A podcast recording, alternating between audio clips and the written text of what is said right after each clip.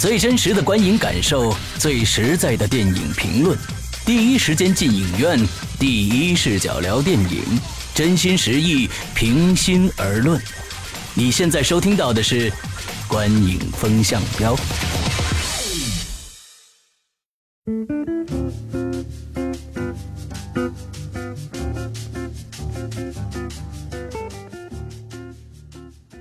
各位听众，大家好，欢迎收听《观影风向标》，我是施阳，我是波米，我是玄木。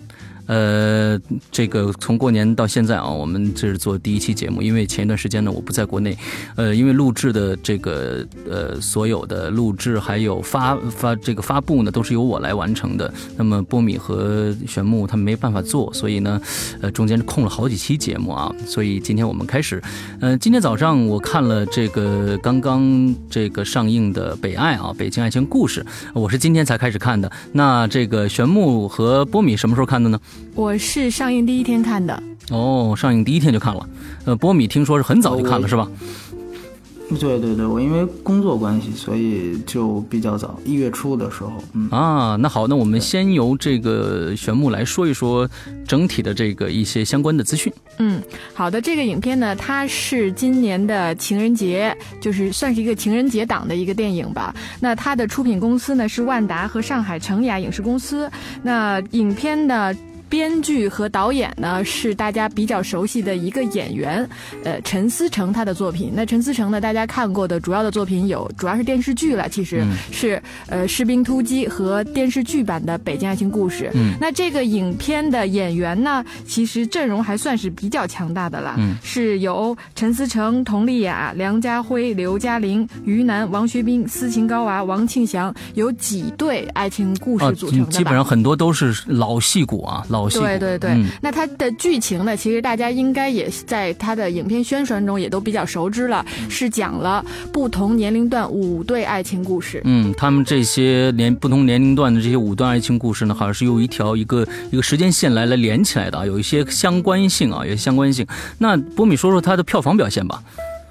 嗯，它在二月十四号的时候，实际上已经是第二天上映。它是十三号的下午两点上的，嗯，所以十四号一整天的票房，呃，是九千七百万。嗯，这个虽然比开始院就是他自己宣传方说的要低一些，但已经创造了，呃，二 D 的。二 D 电影在内地市场的一个新的首日票房记录，当然了，这个记录很快可能又会被其他电影超过。对，但是它确实是之前这个九千二百万的《爸爸去哪儿》的这个记录，屁股还没坐热。这记录算是最短的了吧？对，对对，几乎可以算是最短的，没错啊。嗯，他他这个，你想，《爸爸去哪儿》也是就初一上映的，都是一一个月份上映的，都是二月份嘛。对吧？嗯，这半个月没到，已经两次易主了。嗯，对对。所以这个，然后，但是他不得不说的是，星期六的票房就第一跌幅超过了百分之五十，就直接来到了四千四百多万。对。所以说，嗯，可以看出他刚才玄木说这个是一个情人节档情人节档电影，是绝对是这样啊，因为它其实星期六的票房按说都是比星期五高的，还没听说过一。跌也跌一点儿，这个跌跌跌到四千多万，可见它就是一个啊。这情人节档的电影过了之后，这个电影可能就会慢慢。我觉得就他的现在的表现来说，我我认为我个人观点觉得他还有持续性，因为毕竟他的口碑到目前来说还是不错的。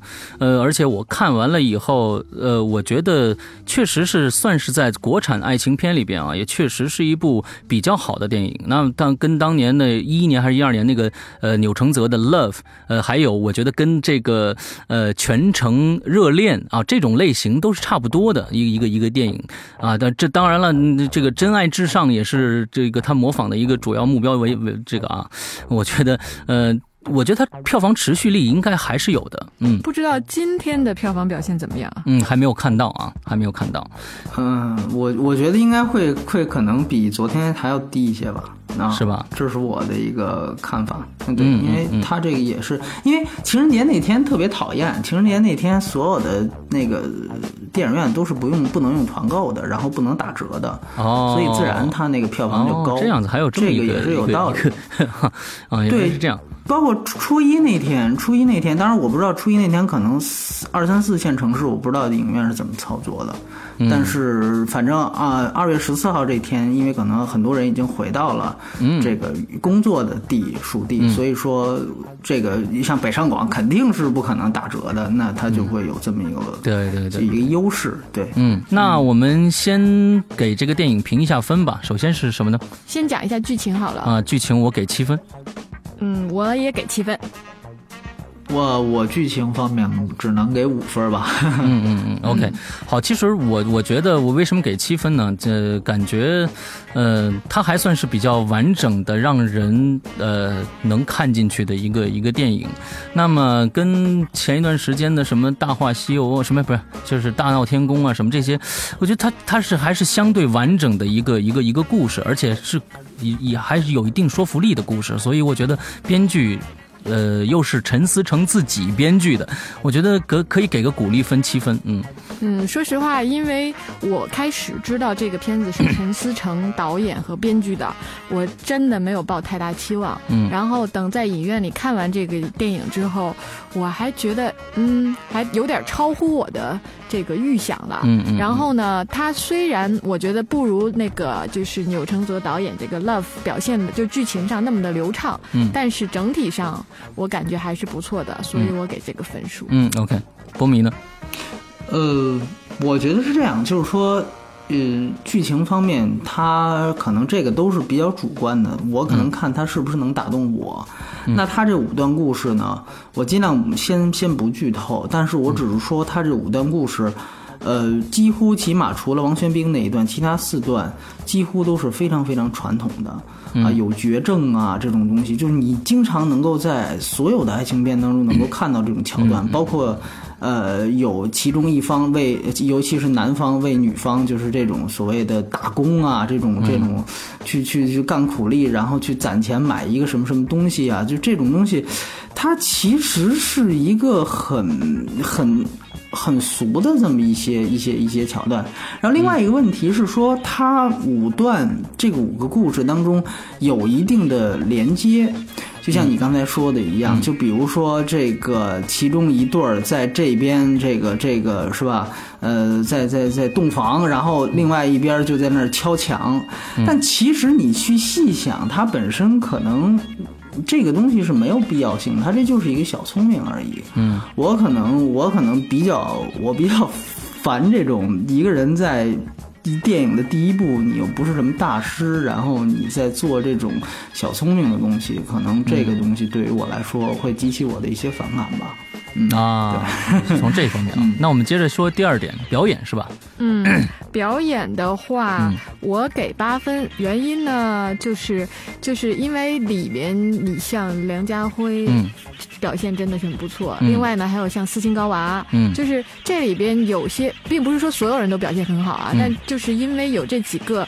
这个戏骨撑着戏，让我感觉整体上还是不错的。嗯，然后我比较喜欢的就是刚刚，其实可能这也跟剧情有关啦，就是比较高中那一段，还有就是老年的那一段。虽然都是相对俗的，但是我觉得俗的又比较真实。嗯，所以我还是比较喜欢的。好，那我我表演给六分。呃，波米呢？我也是六分。你也是六分，因为我我感觉 在这里面没法打一个。特别嗯高的分儿，因为有人演的很好，也有人演的相对差一点。嗯，毕竟像斯琴高娃，还有这个呃梁家辉啊，这这刘刘嘉玲这些人，他他他表演的确实很到位。呃，你像那个高中那一阶段那个小男孩呢，就表演的一般。所以，呃，我觉得六分可能是比较平均的一个分数吧。对，但并表并并不表明这些人所有演的都不好，是这个分数。我觉得是这样子。嗯。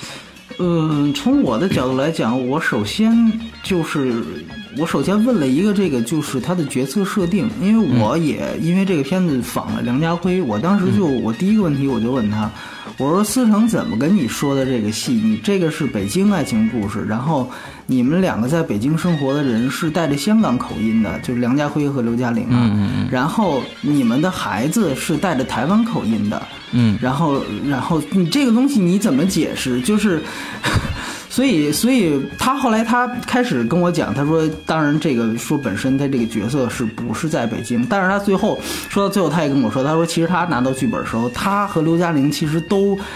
都对这个东西是有怀疑的，就是说你这个角色你干嘛找我们来演？嗯，然后还要坚持他们自己来配音，嗯，所以这个东西可能到到最后都没办法说服一部分观众，然后其中可能就包括我，然后另外一部分呢，比如说像王庆祥的表演，也有人说就是因为就是斯琴高娃的那个那个老伴儿。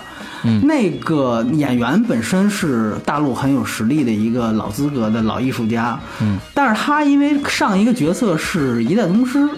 里面演那个宫二的父亲嘛，对，就是章子怡的父亲。所以说我总感觉很多人也都说说，只要他一开口，包括他本本身这里面比较木讷，一开口感觉就像一代宗师那个劲儿还没有过去一样。嗯嗯嗯。呃，所以所以整个这个角色的身份设定，包括还有这种可能以前角色代入感，让我没办法给他。而且咱们说回来，就我再多说一句，就是像这种群戏，除非是非常牛逼的那种影视级。你的那种群戏，剩下的基本上。群戏来讲，每个人的发挥空间都很小，你只能去脸谱化做，而且他这个戏就是一个脸谱化的戏。嗯，你在你的年龄段，你就该表现你这个年龄段的东西。这其实给演员的这种发挥空间特别小，所以你像巩俐，他就说这种群戏我是坚决不接的。其实刘嘉玲她这次她也不想接，她只是说，后来梁家辉说，哎呀，你就扶植一当扶植一下新导演，然后说你我咱们俩必须得演一对儿，好像他们之间是有换的，就是陈思诚想让他们俩。换，但是刘嘉玲非常坚决，她说我只跟梁家辉搭戏，剩下的人我根本不搭，所以这这才他他才愿意来演。所以说，从这个角度考虑，我没法打太高。嗯嗯嗯嗯，好。其实我我觉得啊，就从这一点上来讲，波米真的就是从专业的角度去看，我呢真的是从一观众的角度去看。像你刚刚说的《北京爱情故事》，就北京这件事儿，到你说起来，我脑子里才闪现出来，就是我好像就没有这个概念。就对我来说，这个影影片的片名其实是什么，好像都不是特别的重要的那种感觉。这可能就是，就作为一个普通观众，我当然我只代表一部分观众啊，和作为相对专业的人看电影的角度是不一样。嗯嗯嗯嗯嗯。那咱们再来聊一聊它的这个娱乐性吧。你你你玄木是是多少？我给七分。给七分啊！我也是七分。呃，我给六分。嗯，呃，两位为什么给七分？简单说一下啊。七分，我是感觉这个片子吧，在情人节档的影片里边，就你像去年有一零一次求婚，嗯，然后再早，就是他给我的感觉，他比一零一求婚好。然后呢，他算是近期我看的国产影片里边，整体上。还是能够打动我的一部影片，所以综合就是从娱乐性的角度感觉，我觉得它是够格的。嗯嗯，其实我对于我来说，为什么给七分？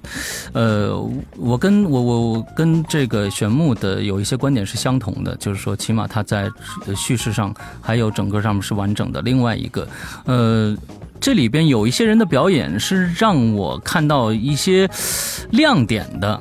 我我觉得他在整个的这个情人节这个档这里边，他的这个故事在里边的设计，呃，有一些小桥段让我觉得还挺有意思的。呃，这个我跟波米持相反的态度。我就不管是他是一个新导演来说，还是小导演来这个这个老导演来说，他在里面设计一些，比如说二零四六。我觉得起码让我就是看到这，哎，我说他他是专门找这么一个房间来来来来做的，来描述呃这个于南和梁家辉之间的这个感情的一个模式。还有就是说你刚才就是这个一一的这个仿效一一的这个致敬的这个这一点上来说，我也觉得挺有意思。还有呢，就是呃最开始你说敲墙的这种桥段。我觉得挺有意思，我我我倒不反对他用这种，呃，这种连叙事连接的这种呃手段来说这个故事，但是。呃，其实它这里面是有严重的 bug 的，待会儿咱们往后讲再说，这是我的理由。呃，娱乐性其实我给了六分，它是一个及格分数啊，我还是比较认同它的娱乐性的。嗯，呃，只是说可能再往上的分数是要它是不是能打动我，尤其像这种娱乐性这种东西，其实是很主观，也是很主观的。对对对对对对。所以说，我觉得那你打动。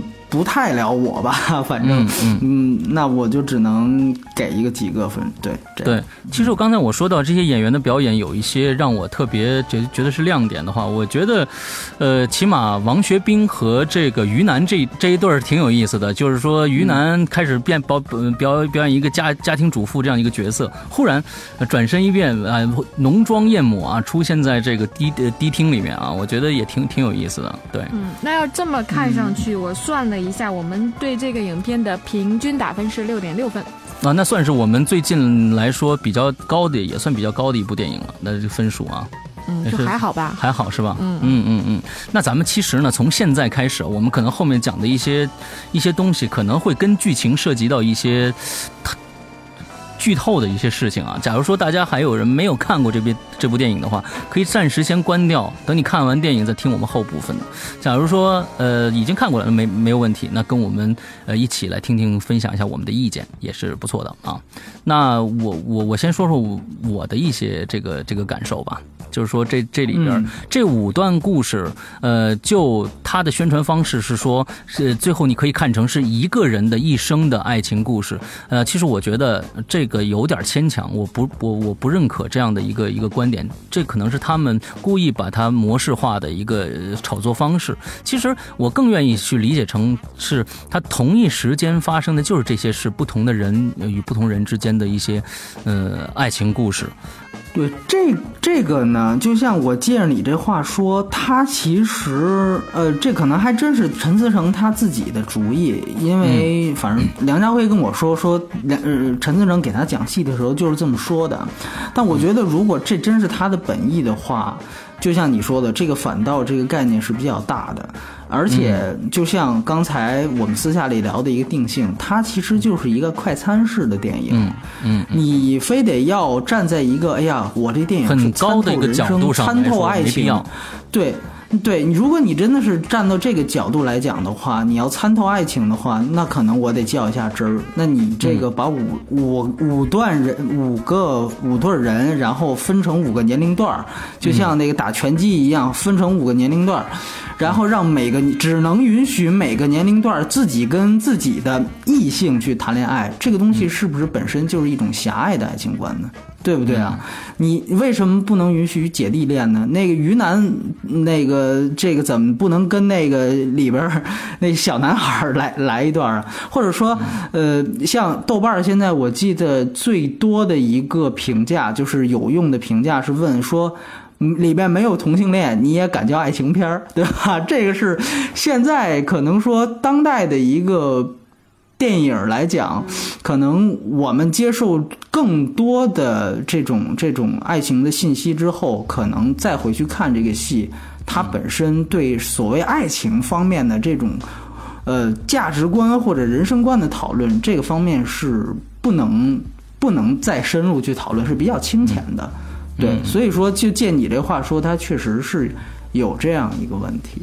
对，它其实只是一个普世的，我们大众认为的一个一个爱情观。那么觉得应该是异性啊之间谈恋爱。嗯，波米刚才说到这个这个观点，我觉得呃，它可以表现，但是我觉得也不一定要去表现。那么它主要就是说对，当然是当然是不不不一定去表现，但问题是说你不表他把现，这个高度提的太高了，对你就不要把自己拔高遭到一定的质疑。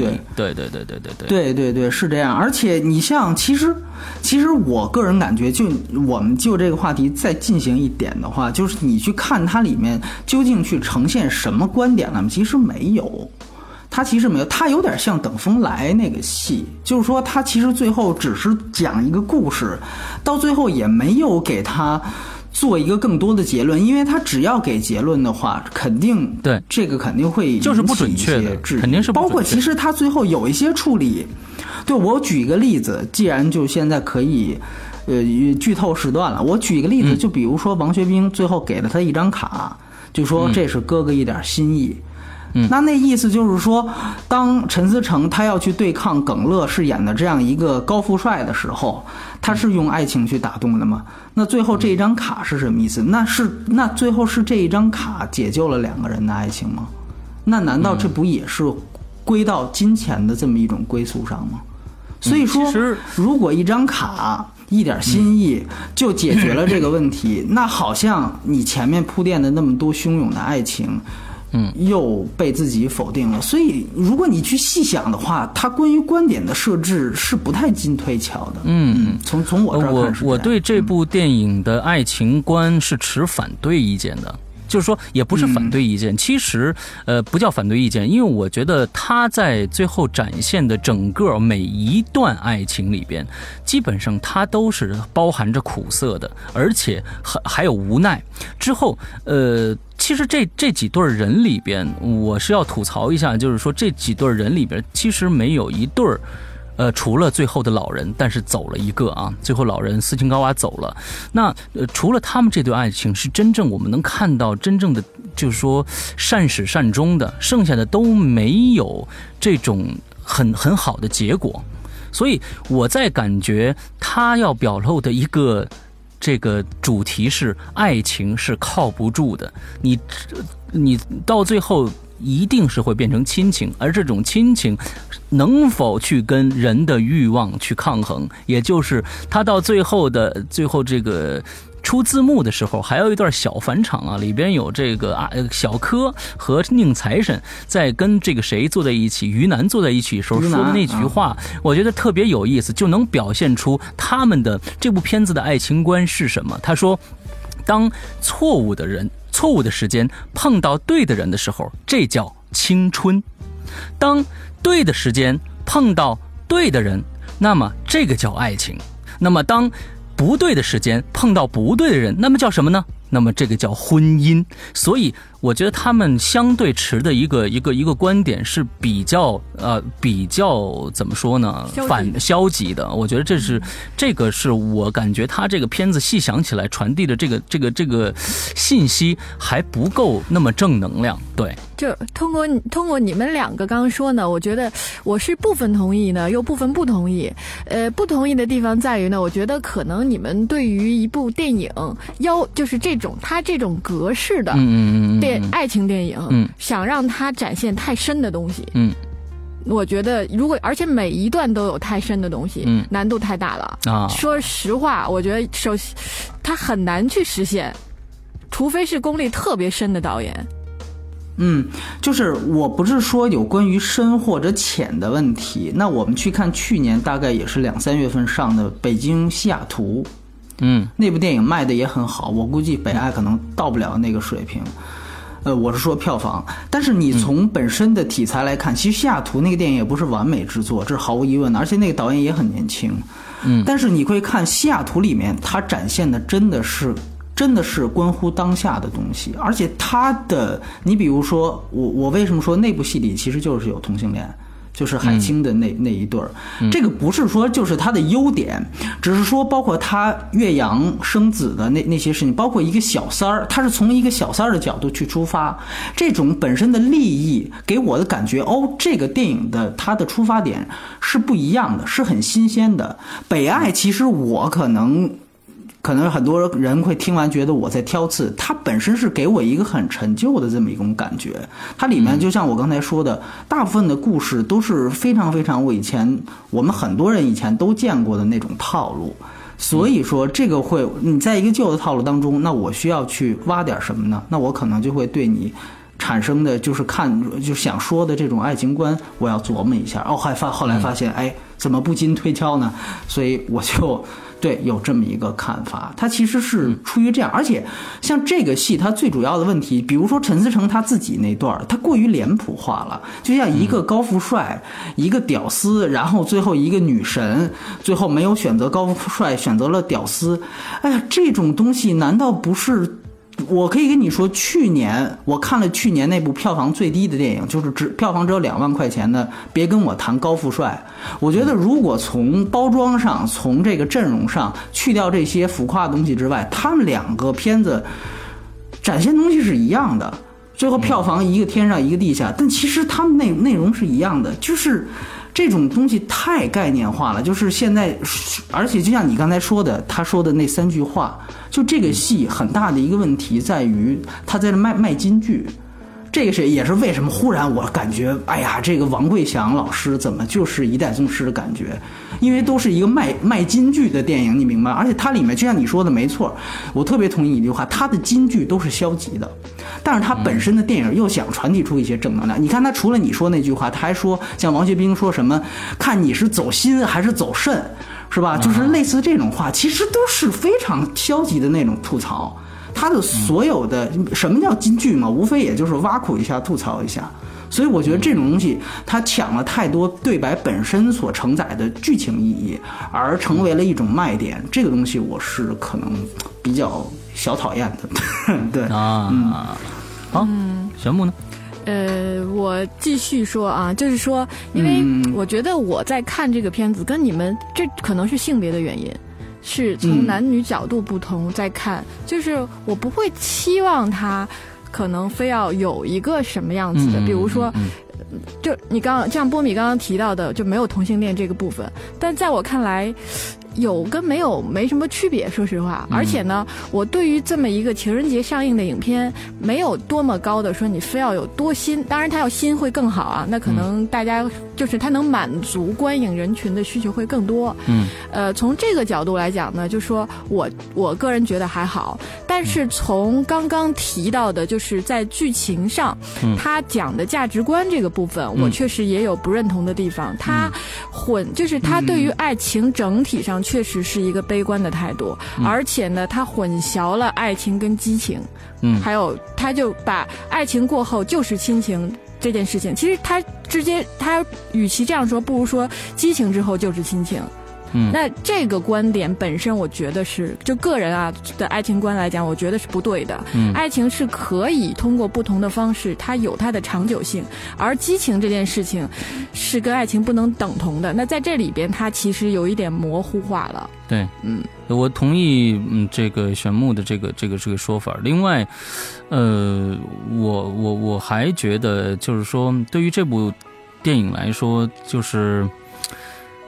不能，它它就是一个素食啊，它就是真的是一个素食的一个产品啊。我们也不能拿它就是说，呃，它的对于陈陈思诚和这样一个素食电影来说，它达到的目的已经非常的高了。我觉得就就就是一个一个很就算是一部不错的电影了。我我我对于我来说，我真的因为我。在之前，通过各种各样的媒体，还有呃，他陈思诚以前的作品啊，从《士兵突击》，我就不喜欢这个人，因为我他我觉得太，我觉得这个人显得很假啊，很势利，因为他在《士兵突击》里面演的就一个很势利的一个人，所以 嗯，到最后我也觉得他应该是那样的一个人，他给我的呃影响非常的大，就是说他是应该是那样的一个人，但是这部电影排出来以后，他编剧导演都是他自己的话，嗯，我对他有改观，所以可能在分数上和这和和和这个对这部电影的要求上没有那么那么那么高了，我觉得还不错，嗯，还不错。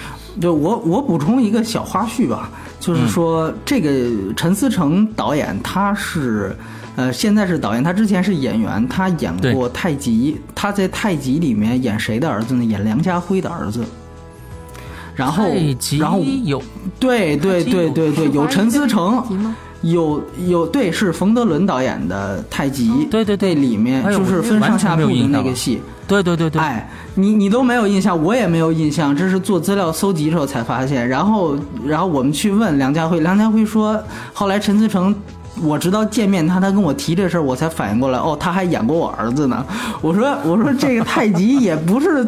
也不是多少年前的故事，但是你就可想而知，这可能是陈思诚太这个演技太没给梁家辉留下什么印象，还是说这个这个人实在是，呃，这个这个太普通了一些？对，但是，呃，是有这么一个一个一个小花絮在。对对对对对，嗯，然后我就跟那个梁家辉说，我说你那你干脆对比一下冯德伦和陈思诚的导演方面的水平吧，因为我们知道冯德伦原来也是演员啊，两个人形象还都比较好。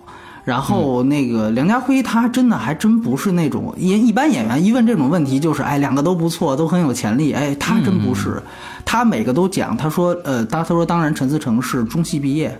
这个科班出身，他说这个肯定很重要，而且他以以表演经验很很丰富。但是他说他说那个他说那个德伦是呃念设计的，他念设计，然后他他在可能美术方面，包括整个这个呃服化道方面，他说他的想法更多一些。呃，这个当然你通过通过太极为数不多的亮点，你也可以看到。呃，然后他就说，他说，然后因为他说在导演方面，可能是冯德伦他之前导演的电影更多一些，反正给他的感觉，他说在在掌控力方面是冯德伦可能要强于呃陈思诚的。他说，他说，他说最大的一个问题就就回到刚才我们说，他说就是关于怎么去处理你去一个。我不是北京人，然后我要去让他显得比较习惯，你明白吗？就是说显得就是像在北京生活很多年一样。他说这个东西处理起来，可能对于陈思诚来讲，可能稍微难度要大一些。他说还好，好在这只是一个爱情片，所以他说大体上来讲，他觉得还还过得去。对，整体上就是从爱情主题这个角度来讲啊，就这个片子。就是总结回来，我回头看吧。给我触动最大的，刚刚其实也提到，是高中那段和老年那段。对，其实原因为什么呢？后来想想也很简单，就是人作就作为人这个动物啊，就是当你在高就是初恋和黄昏恋，就黄昏这两段，一个初恋时期是原来没有过，而刚刚有了，你是就想要，你是珍惜的，而到了黄昏的时候，就是。快要失去的时候，你才珍惜的。那而在中间呢，就处于从二十多岁一直到五六十岁，那就开始是各种欲望纠结等等的。就是从爱情这个角度来讲，我觉得这块主题抓的还是 OK 的。嗯嗯嗯。好，那其实我们今天最后给这个电影总总体的我们三个人的评分是六点五分，对不对？六点六分，六点六分。那么我觉得这还是一部其实是是值得大家去看一下的电影啊，是值得看一下的电影，起码还有它的意义在。呃，那么不就看完了以后是否跟我们的意见相同，那就见仁见智了。呃，那么今天的这一期节目到这儿就差不多了。哎，波米说说最近还有什么值得去大家去看的电影吗？呃，我之所以对北爱的长线不看好，是因为二十一号《指环王》就要来了，霍比特人的第二部，这是我的挚爱，《指环王》系列是我的挚爱，到目前来说真的是就就是可以在我的 Top Ten 里边的挚爱电影啊。对，所以我们到时候可以跟进一下那部电影，然后紧接着二十六号还是二十九号那个《机械战警》就要上映，《机械战警》对对对对对，也是二月份，二月份。对这两部电影，我觉得还是可以看一看。因为你想想看，之前真的是之前好莱坞市场在中国这个两个月了，还没其实还没开始呢。之前上映的两个月都对之前上映的所有戏，包括小黄小黄人二啊这些东西，都是去年的戏，都是去年很早以前就可以在网上看到的戏。所以说，真的一部大片儿，然后像啊，包括像《机械战警》这种，北美也是真正实打实是今年一四年的片子，这可能要在接下来的一两周才会到来。对，这个《机械战警》应该也算是今年算最早的一部，也比较同步上的好莱坞影片了吧？对，没错，没错。嗯，北美票房表现好像不不太如预期，因为乐高大电影非常成功。对对，那个电影嘛。连贯，对对对对对。不过无论如何，去看看它质量本身吧。那么我们也会再过几天，我们也会评论《指环王》，我们也会过一天评论这个《机械战警》。那么希望大家持续关注我们的观影风向标。那么这一期节目到这儿结束，大家再见，拜拜，拜拜。好，晚安，拜拜。Bye.